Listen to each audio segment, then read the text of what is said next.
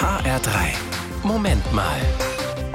Heute läuten in Hessen wieder die Kirchenglocken zum Gottesdienst. Wir dürfen wieder in der Kirche Gottesdienst feiern, allerdings unter strengen Auflagen. Christina Ellermann von der Katholischen Kirche, erklär uns bitte mal, wie das heute abläuft. Ja, da gibt es echt in der Tat viel zu beachten. Zum Beispiel muss ich mich vorher anmelden für den Gottesdienst und beim Rein- und Rausgehen muss ich eine Maske aufsetzen.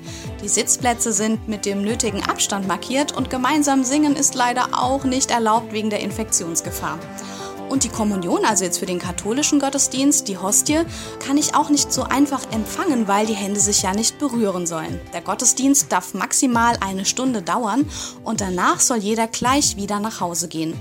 Und so oder ähnlich gilt das auch in anderen Religionen. Hm, das ist eine sehr abgespeckte Version ne? und das klingt auch alles noch ganz schön kompliziert.